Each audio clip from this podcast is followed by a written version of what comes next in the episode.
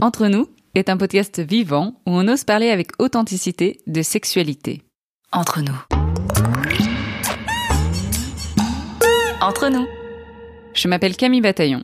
Je partage le micro avec mon associé Olivier Majeron. Nous sommes tous les deux sexologues universitaires et coachs en méditation orgasmique. Notre motto Le bien-être sexuel inspirant. Et dans ce podcast, nous vous invitons à explorer votre relation à votre sexualité. Olivier et moi-même sommes ravis de vous retrouver pour cette saison 2 d'entre nous. Cet épisode est le neuvième, et aujourd'hui nous allons parler de sexualité en périnatalité, c'est-à-dire de la vie intime pendant la grossesse et après l'accouchement. Aujourd'hui, donc, on a le plaisir de parler de sexopérinatalité. Donc, effectivement, il y a un nom qui existe pour euh, parler de sexualité pendant et après la grossesse. Et tout ça part de multiples constats, en fait, qu'on va vous partager. Le premier, c'est qu'effectivement, on s'est rendu compte que euh, l'arrivée d'un bébé en fait chamboule énormément la relation de couple en fait. C'est à la fois euh, ça engage les deux personnes dans un projet de vie qui quelque part les dépasse avec une troisième personne et donc la dynamique change complètement. Mais également notre euh, sentiment d'identité en fait, notre représentation de soi-même, du couple et tout ça éveille énormément de, de sensations, d'incertitudes, mais aussi de questionnements qui sont pas toujours verbalisés. Oui, exactement. Il y a beaucoup de questionnements du côté des parents, aussi en partant du côté des, des femmes qui vivent la grossesse et qui sont euh, du coup euh, traversées par une multitude de changements, que ce soit au niveau hormonal, que ce soit au niveau corporel, euh, les sensations qui changent aussi. Et des fois, ben, on se retrouve un peu perdu en fait avec avec tous ces questionnements. Et comme on le partageait dans d'autres épisodes, dans les, fondements de la sexualité vient notre rapport au corps, à l'image corporelle, et également aux représentations et au mental. Et donc pendant cette période de plusieurs mois, on va dire potentiellement on va dire deux fois neuf mois, on va dire 18 mois, il y a énormément de requestionnements qui sont là et qui valent la peine en fait d'être euh, euh, mis en lumière, d'être révélés et d'avoir le temps de se poser. Et je pense réellement que euh, moi-même, ayant eu deux enfants, je me suis rendu compte que ces neuf mois de, de grossesse sont vraiment extrêmement utiles pour euh, se poser, intégrer en fait les changements qui sont en train d'arriver. Et c'est aussi mentalement une phase de préparation intense. Mais à l'époque, je me suis rendu compte que j'avais pas trouvé de lieu de parole pour parler de, de la relation et de la sexualité. Alors que, en fait, un des fondements de la relation et du couple, c'est effectivement la sexualité et elle va être extrêmement impactée pendant la grossesse puisque typiquement la science montre qu'il y a trois phases importantes, le premier, le deuxième et le troisième trimestre de la grossesse, qui chacune ont une dynamique très différente. Et on parle même du quatrième aussi, donc les trois mois après, après l'accouchement aussi, qui, sont, qui font partie en fait du cheminement de la grossesse aussi. Et donc on va parler euh, du coup des changements qui se passent euh, au niveau euh, corporel, hormonal par rapport à la femme, mais surtout aussi ce qui est intéressant et je suis contente que tu sois là du coup Olivier pour parler aussi de ton expérience en tant que père parce que c'est vrai qu'on on n'en entend pas beaucoup parler en fait de ce qui se passe au niveau des, des papas en fait euh, qu'est-ce qui les traverse euh, ok au niveau hormonal euh, il y a peut-être pas grand chose ou moins qui se passe voilà au niveau corporel mais j'imagine que c'est plein d'émotions aussi et beaucoup de questionnements. Ah oui tout à fait. On est face à énormément de questionnements et parfois n'avoir que l'opportunité d'en parler avec des, amis ou bien euh, avec son, son sa partenaire, ça limite fortement les interactions et en fait on ne dévoile pas nécessairement tout le potentiel de ces questionnements. Et la première idée qu'on a eue, c'est de créer des cercles de parole pour inviter euh, les hommes comme les femmes à profiter d'un moment en toute simplicité, de, de partager en fait ce qu'on est en train de vivre dans le moment, de partager nos inquiétudes, nos questionnements, nos frustrations, nos peurs, nos, aspirations, nos désirs. Dans les observations, ce qui est intéressant de mentionner, c'est qu'effectivement, l'âge moyen en Belgique du premier enfant, c'est 28 ans. Ce qui veut dire qu'en fait, on a suffisamment collecté aussi d'expérience et, et, de confiance en soi en général pour pouvoir oser aborder ces sujets-là en, petits groupes. Et donc le cercle de parole est vraiment approprié parce qu'on peut vraiment aborder de manière euh, beaucoup plus approfondie l'ensemble des questions parce qu'à la fois c'est un besoin, une nécessité, il y a un intérêt, il y a une ouverture, il y a une réceptivité et on a suffisamment d'expérience pour avoir euh, l'aisance d'en parler. C'est vrai que de parler de sexualité à 20-25 ans, c'est un peu plus confrontant. On sent qu'à l'approche de la trentaine, il y a une certaine maturité qui est là et qui fait que les, dialogues sont nettement plus aisé et riche en fait naturellement. Et puis en groupe aussi, ce qui est intéressant, c'est d'entendre les histoires et les expériences des autres personnes et de se dire ah bah je ne suis pas seule. Euh, D'autres personnes euh, ont traversé euh, des expériences similaires ou et différentes, mais tous ces questionnements et ces partages euh, bah, d'expériences sont toujours euh, enrichissantes. Et ça permet aussi de montrer que voilà, c'est normal. Il y a des, phases de la grossesse et de l'accouchement qui, au niveau physiologique et hormonal, sont aussi euh, normales. Et c'est important aussi de les connaître, euh, de les comprendre, pour se dire bah voilà, ce que je vis en fait, ça s'explique. Donc, en tant que sexologue, on est conscient que c'est une phase très importante de la vie et donc on est allé à l'écoute de, ce qui se passe sur le terrain. Et les premiers acteurs de terrain sont effectivement les sages-femmes, les gynécologues et les doulas. Alors on nous pose parfois la question de savoir ce qu'est une doula. Une doula, c'est une accompagnatrice à la naissance.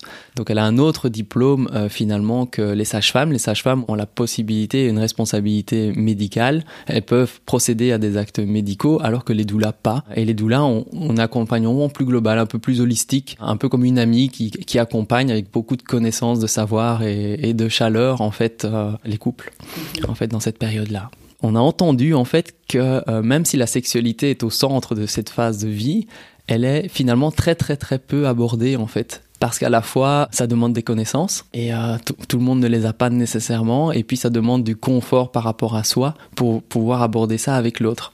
Et donc effectivement euh, cet inconfort il est malgré tout très présent ce qui fait qu'on en parle relativement peu. Les professionnels se demandent parfois comment aborder cette question alors dans la pratique, évidemment, en général, les médecins ont peu de temps à consacrer à ce genre de dialogue parce qu'effectivement, ça demande naturellement de pouvoir construire une relation de confiance et d'avoir le temps. Et c'est vrai que dans un suivi médical classique, on n'a pas nécessairement le temps à consacrer. Donc il y a une certaine logique euh, de terrain.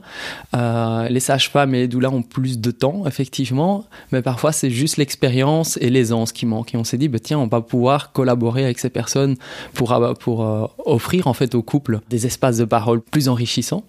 Oui, on s'est rendu compte qu'il y a une vraie demande de la part des professionnels de la santé de pouvoir aborder ces questions, ou du moins savoir rediriger si jamais, voilà, c'est ok aussi de ne pas se sentir forcément à l'aise de parler d'intimité avec les couples, parce que souvent les sages-femmes disent voilà, on n'a pas le temps, ou alors il y a avec certains parents, on se sent pas à l'aise, juste il n'y a pas de connexion qui se fait, et donc voilà, pouvoir rediriger, ou alors si on se sent à l'aise de pouvoir justement avoir les outils adéquats pour en parler les personnes de terrain se rendent compte qu'en fait, euh, il y a énormément de frustration dans le couple et euh, à, cette période de la vie, que ce soit relationnelle, affective ou sexuelle. Et comme il y a beaucoup d'intensité, finalement, on va vers la, zone de confort d'une certaine manière et on se focalise quelque part sur euh, sur le bébé en fait. Alors soit on se focalise sur l'arrivée du bébé quelque part parce que c'est plus confortable, c'est moins confrontant, ou bien on se concentre sur la femme ou parfois sur l'homme, mais finalement rarement sur la relation et sur la sexualité. Au premier abord, voilà, on se dit bah d'abord c'est la santé de l'enfant, le bien-être de la mère, et puis la sexualité, bah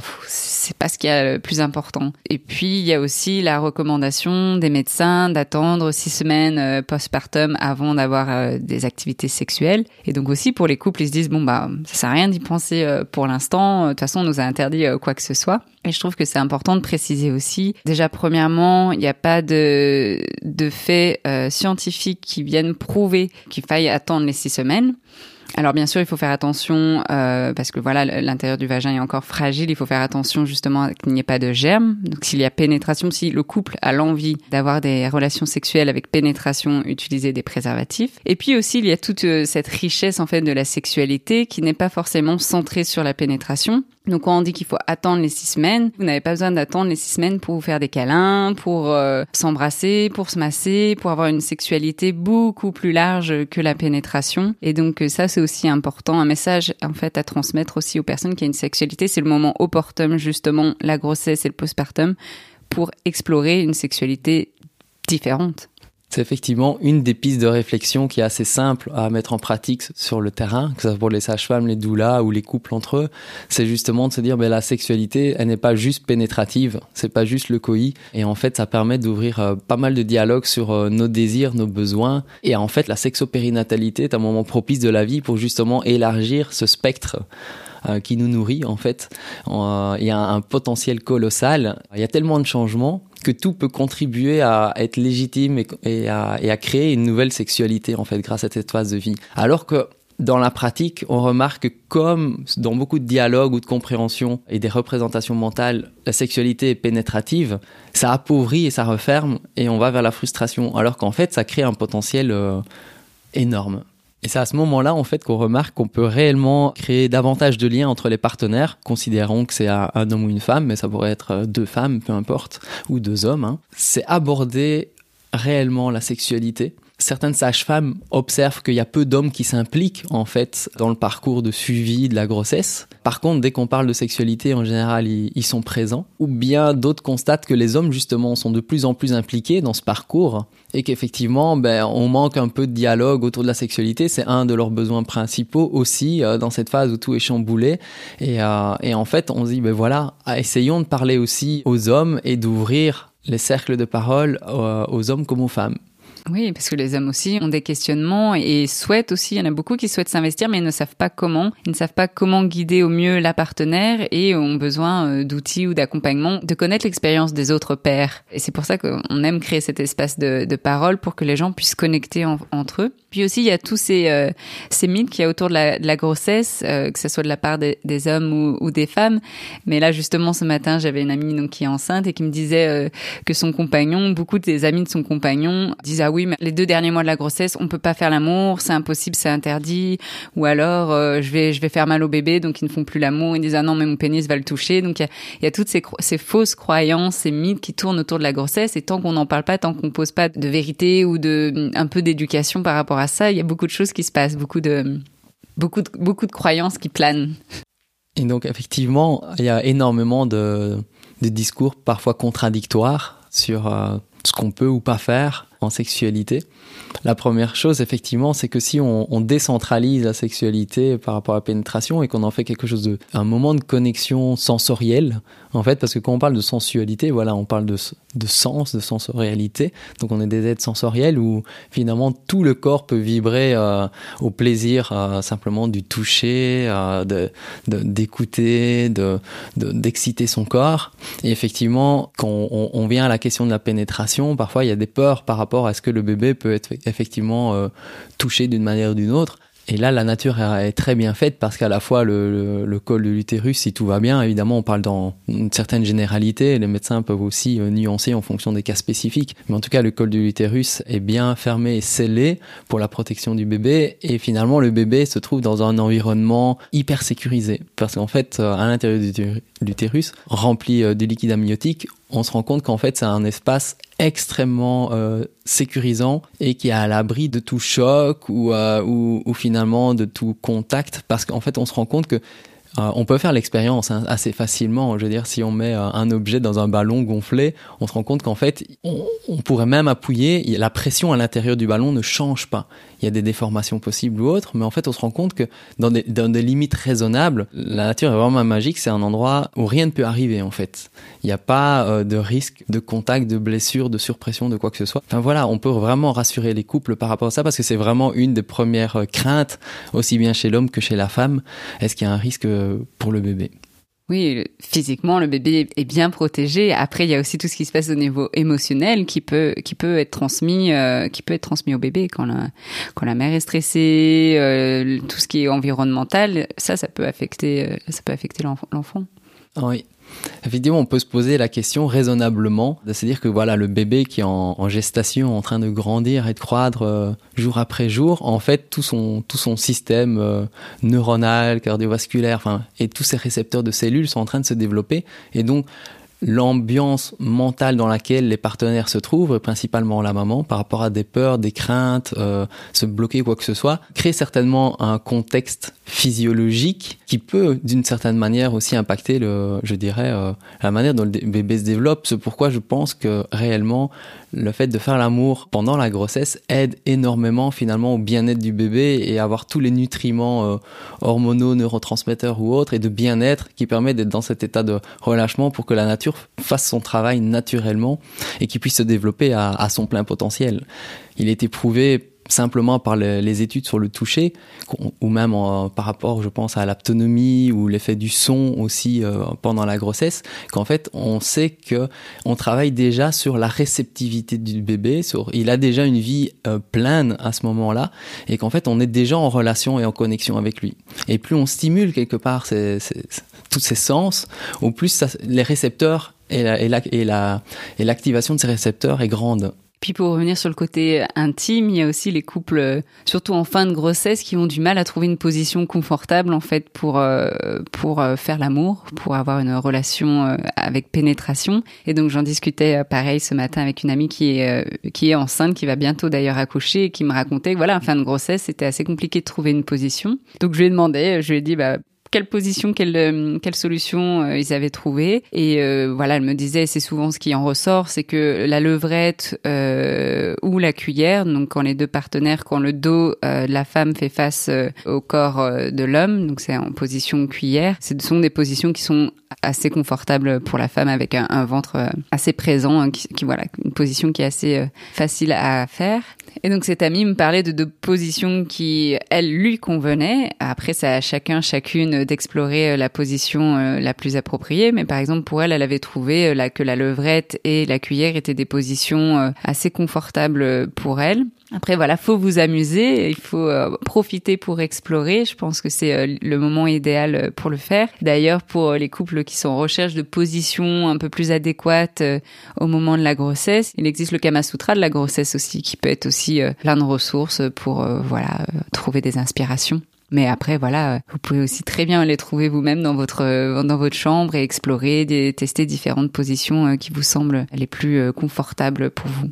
Et dans un esprit euh, slow sex ou pleine conscience, un des conseils est simplement d'écouter ses sensations. Et quelles que soient les, les positions qu'on choisit d'essayer, de, toujours être en connexion avec ses sensations pour dire est-ce que ça me fait vraiment du bien? Est-ce que j'ai envie de changer? Est-ce que j'ai envie de bouger?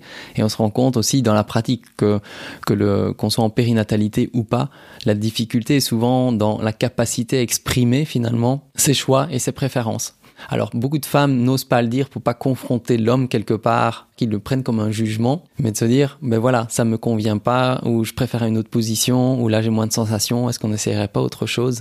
Et euh, simplement inviter euh, au dialogue régulièrement en fait en fonction de ses sensations, c'est un parcours euh, d'apprentissage, mais on se rend compte qu'il y a souvent peu de couples qui parlent de ça.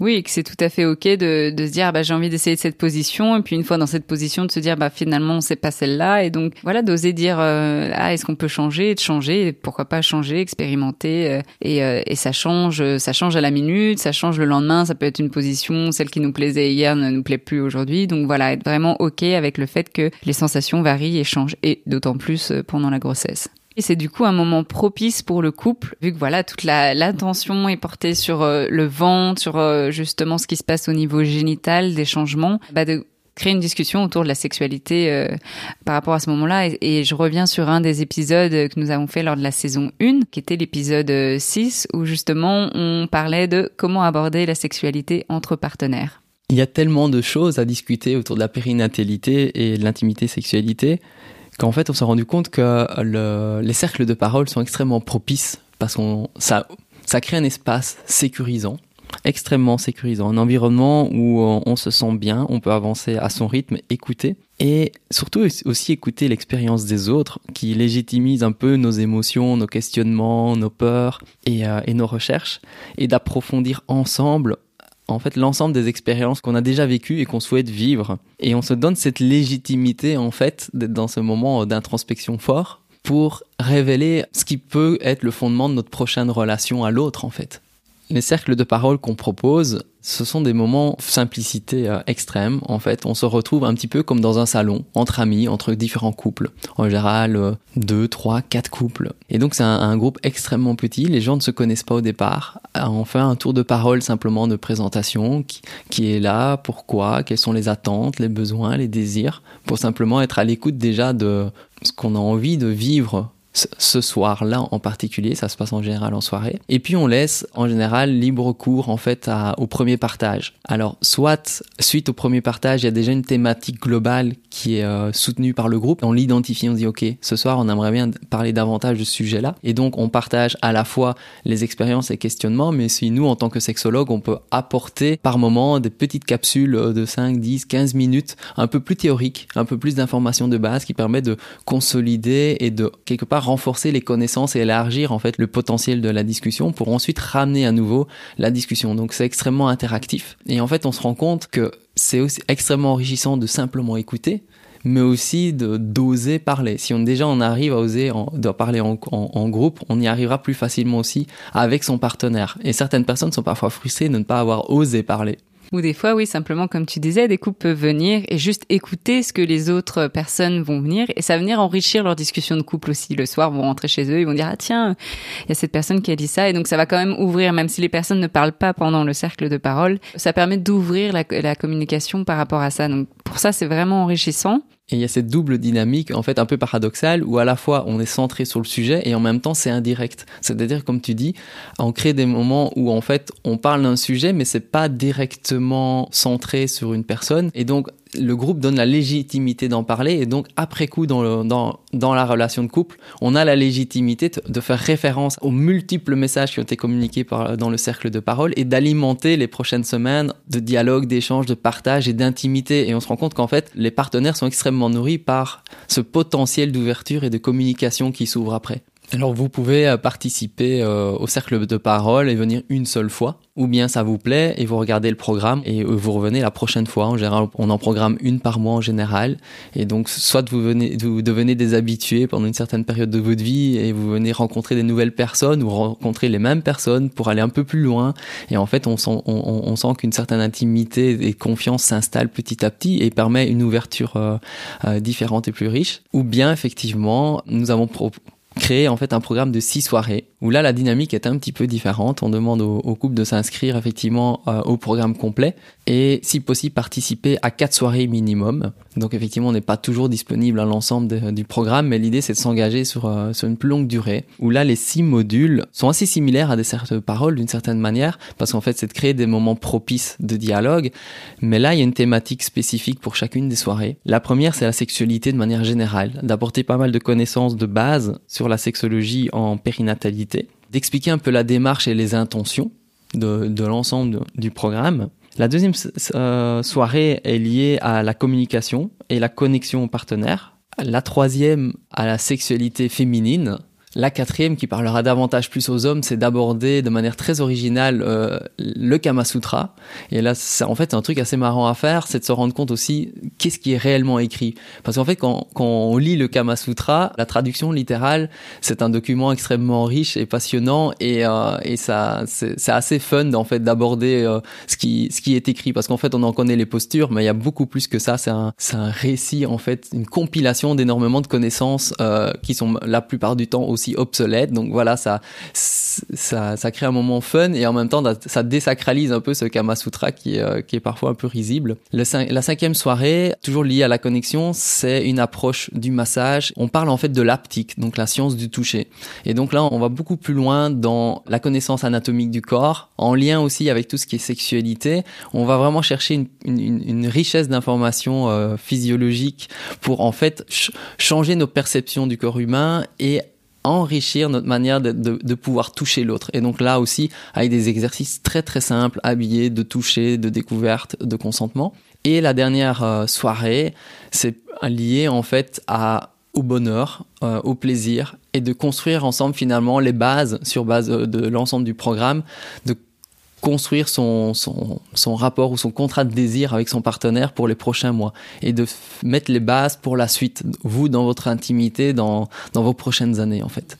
Oui, et ce programme de six soirées avec euh, six thématiques permet vraiment d'ancrer le couple dans quelque chose de concret parce que voilà, il y a de la théorie, mais il y a aussi de la mise en pratique pour que les couples, une fois chez eux, puissent avoir ces outils tout au long de leur vie pour pouvoir les réutiliser euh, quand ils le souhaitent. C'est vraiment un moment de partage ces six soirées, un moment euh, d'information. Ça doit être aussi quelque chose de fun et de créer du lien aussi. Ce qui peut être chouette, euh, c'est que ce groupe-là, comme il, voilà, les personnes vont se voir pendant six fois d'affilée, bah, qu'il y ait du lien qui se crée et peut-être pourquoi pas par la suite, bah, que ces personnes-là continuent à se voir et continuent à être en fait autonomes dans leur démarche quant à leur vie intime.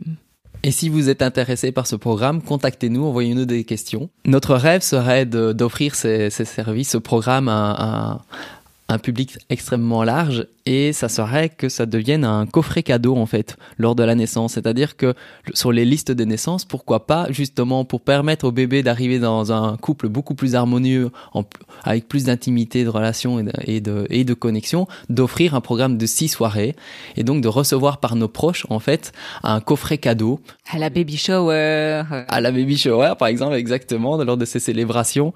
Euh, en Belgique, ça, ces, ces coffrets cadeaux s'appellent par exemple Viva Box ou Bongo. Donc si vous connaissez des personnes qui travaillent chez Bongo Vivabox, on est intéressé d'être en contact avec ces gens-là. Néanmoins, ce service existe déjà. Donc si vous voulez offrir en fait ce moment de relation et d'intimité euh, à un couple dont la femme est enceinte, vous pouvez d'ores et déjà le faire. Et on trouverait ça vraiment super sympa que des collègues cotisent pour payer euh, un, coffret cadeau de, ce, de cet ordre-là, ou bien la famille, les proches, les amis, enfin voilà, c'est extrêmement vaste. Et l'intérêt pour nous, c'est de, faciliter l'accès à l'information et, et, réduire le prix d'accès en fait, parce qu'on pourrait imaginer aussi que le programme soit simplement euh, offert à prix réduit ou offert complètement dans sa totalité.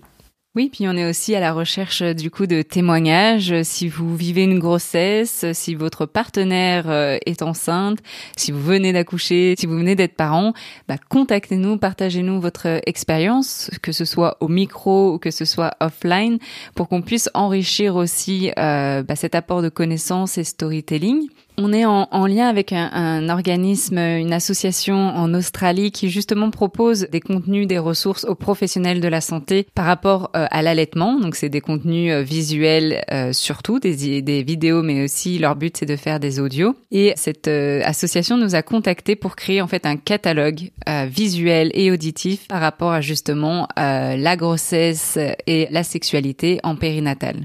Notre objectif, c'est d'avoir un maximum de témoignages de votre part, que ce soit en français ou en anglais, pour venir enrichir ce catalogue, pour vraiment regrouper ces connaissances pour qu'un plus grand nombre puisse en avoir accès.